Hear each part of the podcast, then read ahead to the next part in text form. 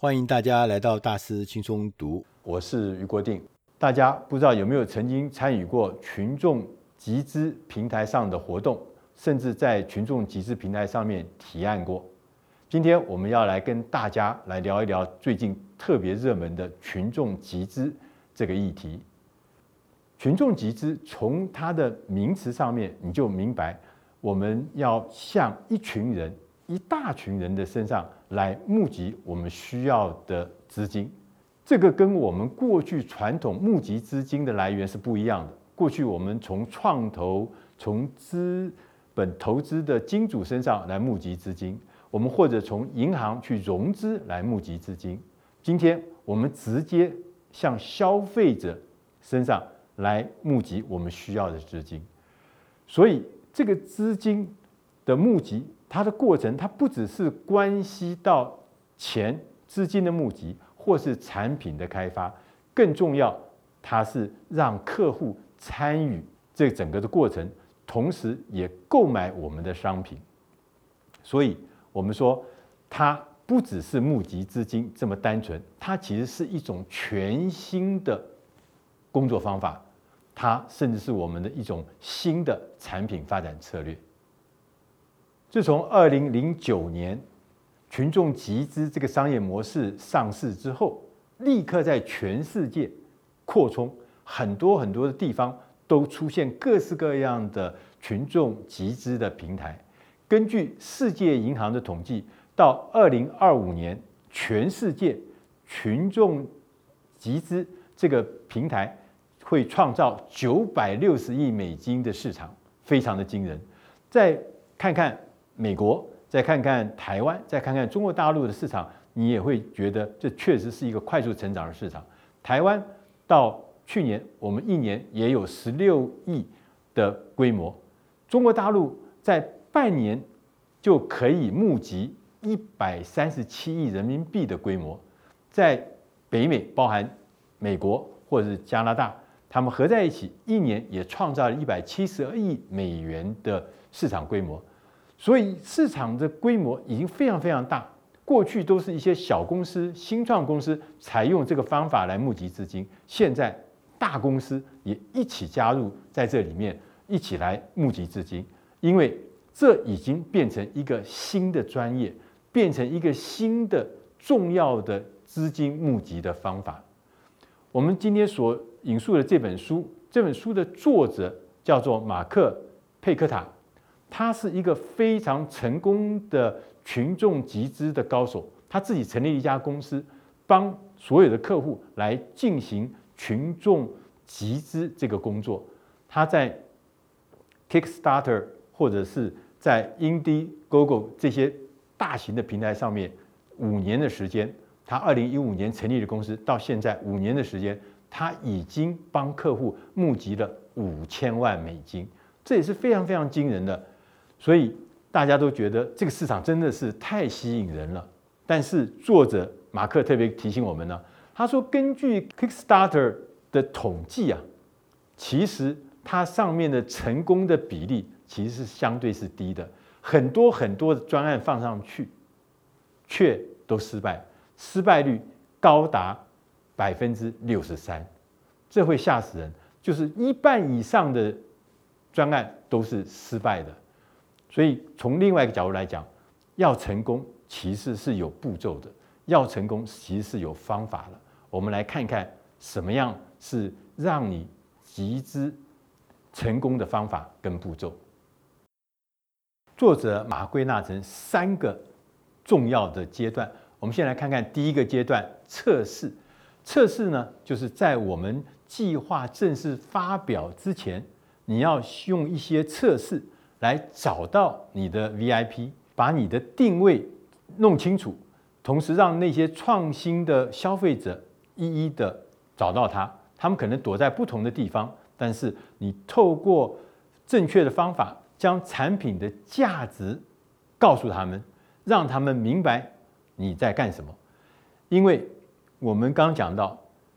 大部分的集资失败最重要的原因就是定位。不恰当，或是定位失准，所以定位这件事情是我们第一个要测试的重要的事情。在这个测试的阶段，我们有四个重要的任务。第一个任务就是做好定位，第二个任务就是开放预约，第三个任务是建立社群，第四个任务是建立活动。刚讲的做好定位，这要做两件事。第一件事情是要找到你的目标群众，同时第二件事情你要告诉他们，要让他们清楚地明白你提供的服务正好是可以解决他们的困难，解决他们的问题。我们透过一系列的测试，就可以让市场来告诉你什么是最好的方法。这就是我们第一个任务，做好定位。第二个任务就是开放预约。开放预约其实这是一个很简单的做法。第一个方法就是你可以在你的网页上面，初始的那些活动网页上面推出一个叫做一块钱美金的押金。让那些 VIP 或对你有兴趣的消费者付一块钱加入你的会员，然后呢，你给他提供一系列的 VIP 的各式的服务，折扣、专案、减价，让他享受那 VIP 专属的服务。但我认为这是一个很重要关键的过滤器，因为虽然只有一块钱美金，但是你就会知道谁真正愿意会为你掏钱。接着第三个任务是建立社群。建立社群呢，这是一个非常有意思的地方。为什么？因为很少的募资活动可以让你在初始的阶段就可以找到一群跟你有相同热情、对你有相同兴趣、相同喜好的一些群众，而构建了一个特别的社群。这些社群除了充满了热情之外，他们也是你未来的主要的客户。我们可以透过 FB、透过 Instagram，然后来建立这样的社群，而且这个社群是非常坚实的，因为他们有共同的热情跟共同的喜好。第四个任务是建立活动。我们在这个阶段，我们有两个很重要的资产要完成。第一个资产是建立活动页，第二个资产是要建立活动的影片，其中活动影片特别重要，因为根据我们过去的经验，大部分的粉丝、大部分的消费者都是看着这个影片，觉得这个影片对，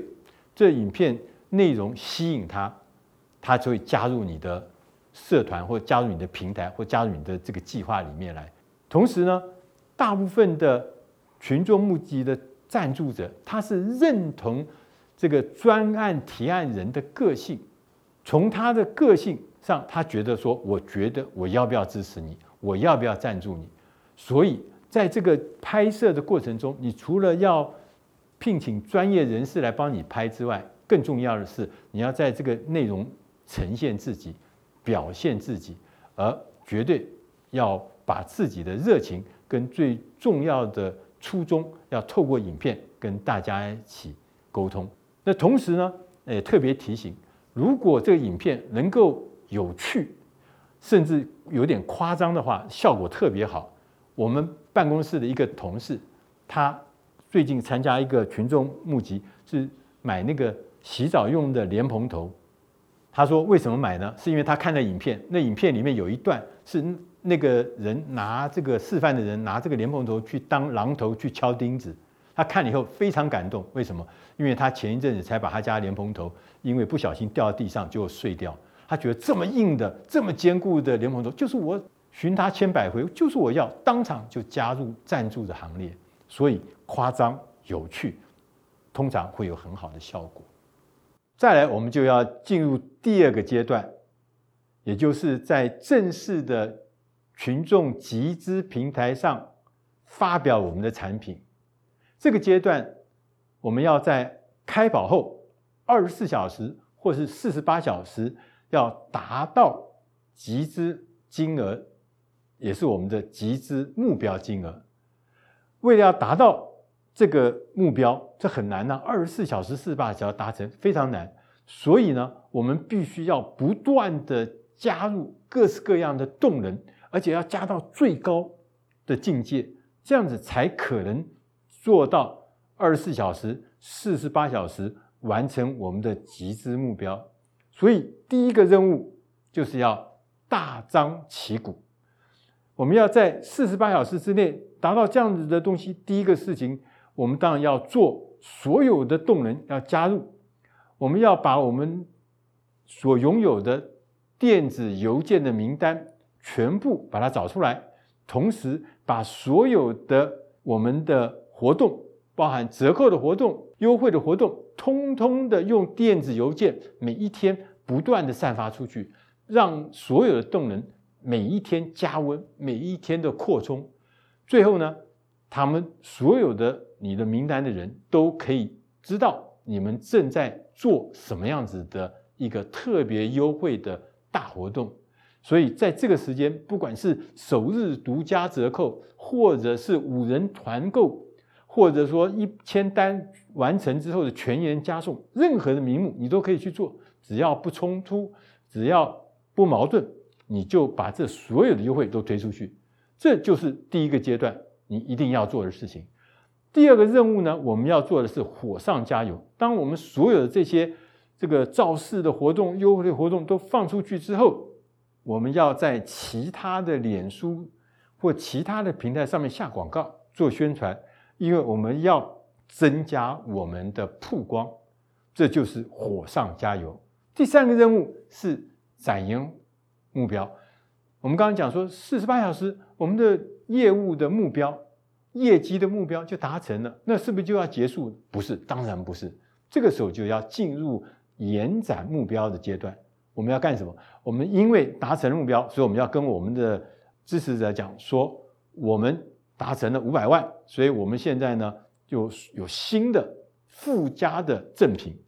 附加的多的折扣。那每一个阶段都有不同新的附加的折扣或者新的附加的赠品，让大家觉得随着业绩的延展，大家都可以享受到更多的优惠。所以大家也会主动的帮你去推展这个目标的延展。第四个任务是漂亮的落幕，这也是最后一个礼拜，就是我们这马上就要结束这个销售，你一定要开始跟所有的人讲这个急迫性。什么急迫性呢？即将结束的急迫性，让所有的人都知道，哎呀，这个重大的优惠，这么优惠的事情马上要结束，只有一个礼拜时间，你现在如果不加入，就没有机会了。将来上市以后，正常在商场上面买的时候，那都是很昂贵的价钱，也没有这么多优惠。这是你即将结束前最后一次机会，这就是漂亮的落幕。你必须要顺利的把这个任务执行完成，做最后一把的促销。我们在漂亮落幕之后，我们会觉得说，我的专案活动是不是已经结束了？一切都结束了？其实不是的。我们要进入第三个阶段，叫扩展。扩展这个阶段也是最重要的阶段。我们要在整个募集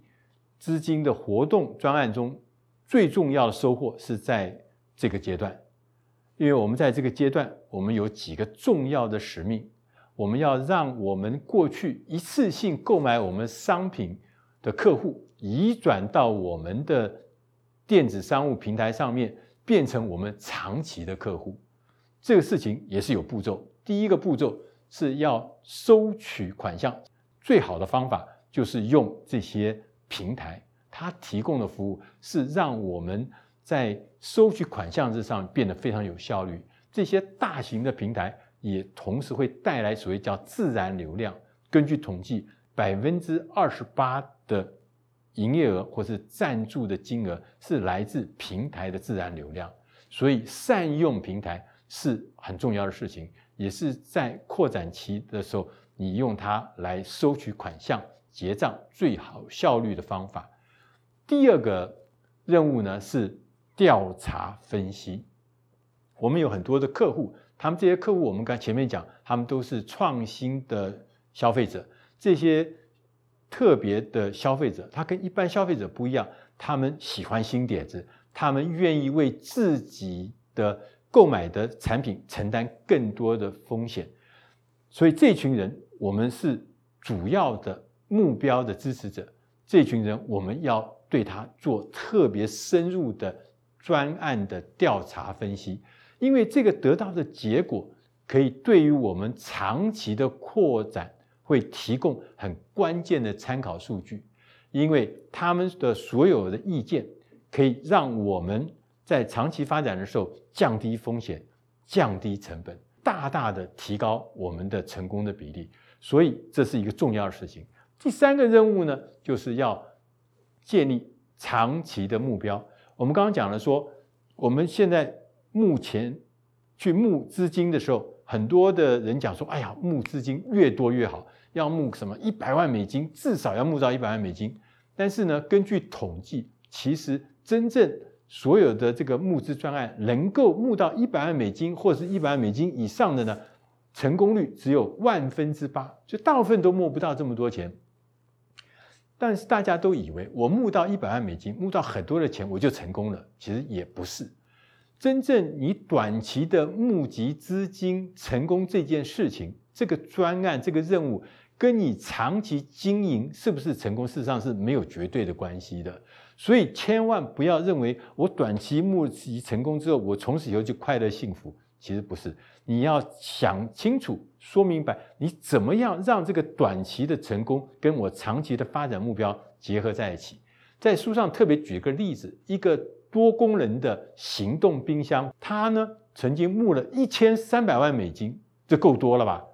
六万张的订单，结果呢，它还。反而遭遇到资金的困难，为什么呢？因为在这过程中，因为人很多，所以呢有各式各样的意见，他们就不断的修改设计，到后来一千三百万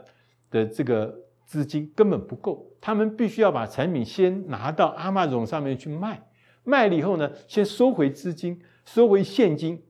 他们才能够继续后面生产，能够供应这六万张订单。这跟我们想象的完全不一样。所以在书上里面特别提醒我们，你短期的募来的资金一定要跟你长期的营业的目标、长期的发展的目标要结合，否则会给你带来灾难的。所以刚刚有讲到说，提供客户卓越的体验，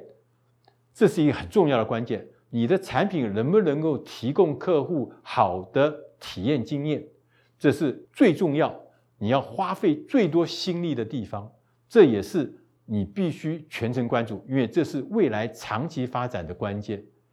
第四个任务是转移阵地，群众集资最终极的目标不是光只是募到你需要的资金而已，你要想方法、想办法，让你的顾客成功的移转到你自己的。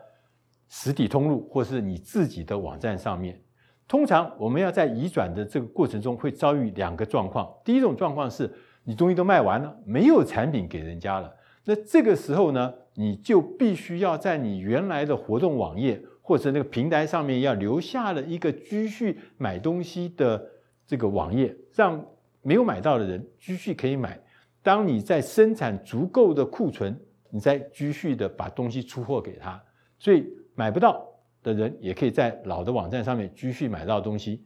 第二个可能就是东西是充足，我有库存，我可以